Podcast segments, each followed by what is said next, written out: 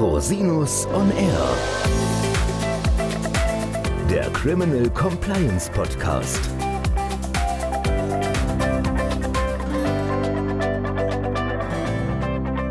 Herzlich willkommen zum Criminal Compliance Podcast. Schön, dass Sie wieder eingeschaltet haben. Mein Name ist Christian Rosinus und unser heutiges Thema ist das internationale Doppelbestrafungsverbot.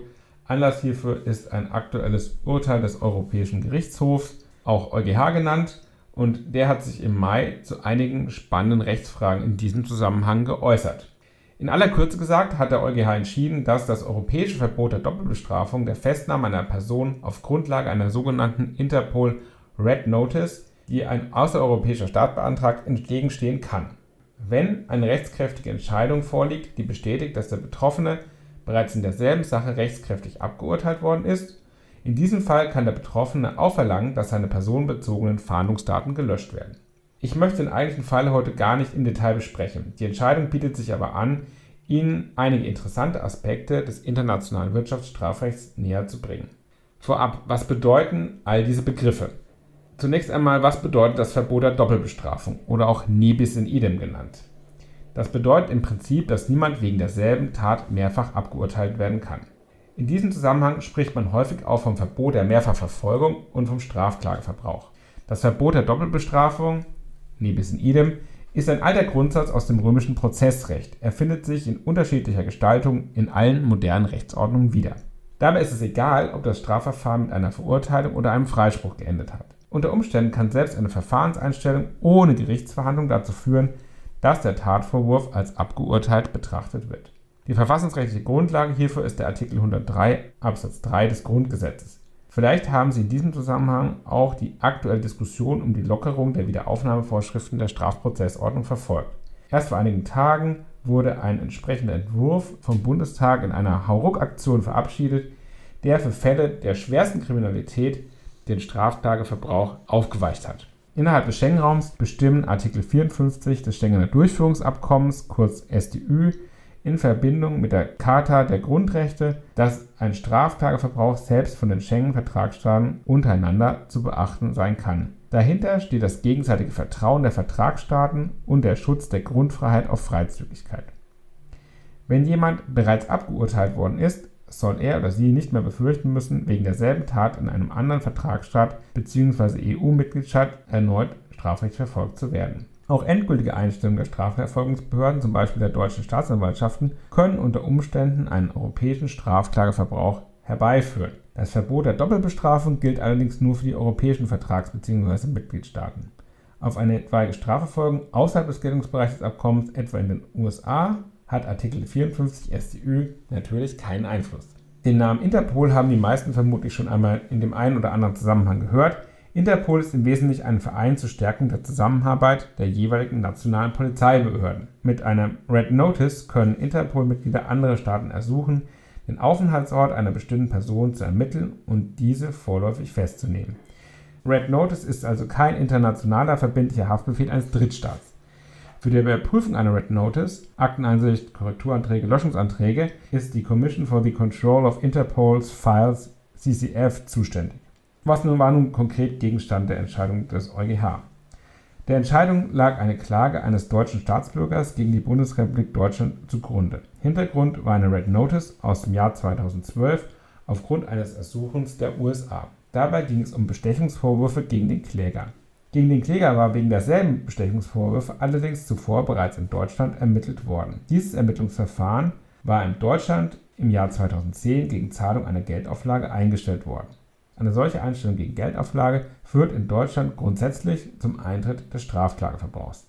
Damit greift in der Regel auch im Schengen-Raum das Verbot der Doppelbestrafung ein, soweit derselbe Tatvorwurf betroffen ist. Mit der vollständigen Geschichte des Verwaltungsverfahrens würde man wohl schon eine ganze Podcast-Folge füllen können. Wir wollen uns hier aber auf das Wesentliche beschränken. Dem Kläger ging es zunächst um die Löschung der Red Notice durch die deutschen Behörden denn für ihn bestand die Gefahr, auch zehn Jahre nach Abschluss seines Verfahrens bei einer Reise innerhalb des Schengen-Raums vorläufig festgenommen zu werden. Dies ist zum Beispiel einem VW-Manager passiert, der 2020 in den Urlaub nach Kroatien fahren wollte und an der slowenisch-kroatischen Grenze festgenommen wurde, weil gegen ihn eine Red Notice aus den USA vorlag. Die Red Notice wurde im Jahr 2019 gelöscht, so dass der Kläger anschließend die ihn betreffenden Grundsatzfragen geklärt sehen wollte. Was hat der EuGH nun konkret entschieden? Nach Ansicht des EuGH stehen Artikel 54 StÜ, Grundrechtecharta und freizügig einer vorläufigen Festnahme aufgrund einer Red Notice grundsätzlich nicht entgegen. Es sei denn, es liegt eine rechtskräftige Entscheidung des Mitgliedstaats vor, in der festgestellt wird, dass das Verbot der Doppelbestrafung greift.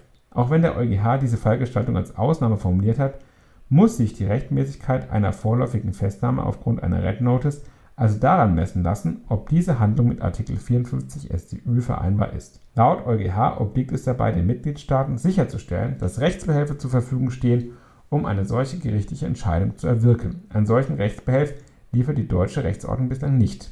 Zwar gelten Artikel 54 StÜ bzw. die EU-Verträge nicht für die USA als Drittstaat, die europäischen Mitgliedstaaten müssen das Verbot der Doppelbestrafung und die Grundfreiheit auf Freizügigkeit bei ihren Handlungen aber berücksichtigen. Eine vorläufige Festnahme auf Grundlage des Ersuchens des Drittstaats muss dann gegebenenfalls dennoch unterbleiben. Darüber hinaus hat der EuGH zur Frage der Datenspeicherung im Zusammenhang mit einer Red Notice und dem Verbot der Doppelbestrafung entschieden. Sofern eine feststellende rechtskräftige Gerichtsentscheidung in diesem Sinne vorliegt, muss die betroffene Person von der verantwortlichen Stelle verlangen können, dass die sie betreffenden personenbezogenen Daten unverzüglich gelöscht werden. Werden die Daten weiter gespeichert, müssen sie vom Verantwortlichen mit einem Hinweis versehen werden, dass die betreffende Person wegen des Verbots der Doppelbestrafung wegen derselben Tat nicht mehr verfolgt werden darf. Fazit. Das Fahndungsprogramm von Interpol bringt häufig erhebliche Unsicherheiten für Betroffene mit sich. Gerade mit der Red Notice werden leider immer wieder missbräuchliche Fahndungsersuchungen gestellt. Diese Unsicherheiten kann auch das besprochene EuGH-Urteil nicht völlig beseitigen. Auf lange Sicht wird das Urteil dennoch eine gewisse Rechtssicherheit bringen. Denn die Mitgliedstaaten sind gehalten, einen nationalen Rechtsbehelf zu schaffen, mit dem die Geltung des Verbots der Doppelbestrafung gerichtlich und rechtskräftig festgestellt werden kann.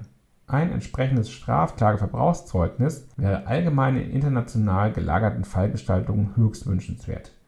Herzlichen Dank, dass Sie sich wieder die Zeit genommen haben, den Podcast zu hören. Falls Sie Fragen haben, wenden Sie sich bitte jederzeit gerne an mich unter info at rosinus-on-br.com. Bis zum nächsten Mal. Ich freue mich auf Sie.